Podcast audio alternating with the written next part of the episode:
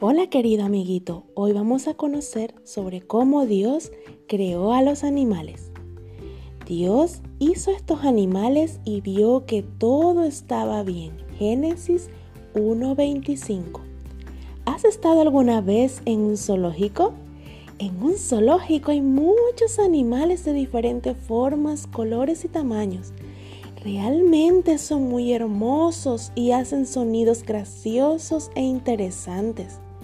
Hace mucho tiempo, Dios creó el primer zoológico.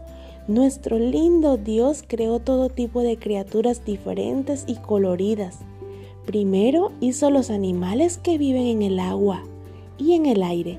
Después creó todos los animales que viven en la tierra. Y entonces creó a Adán, el primer hombre, para que los cuidara y les pusiera nombre. ¡Qué maravilloso!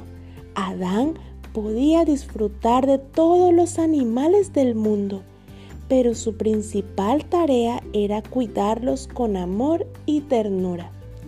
Tú también puedes disfrutar de los animales que Dios ha creado. Dile a tus papis que te lleven al zoológico un día para que puedas conocer los diferentes tipos de animales que hay allí. También puedes caminar por tu comunidad y ver cuáles de los animales que Dios ha creado viven cerca de ti.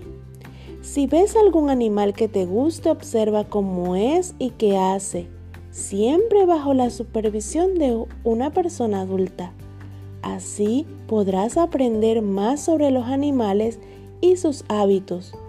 También puedes preguntarle a tus papis sobre los animales que te llaman la atención.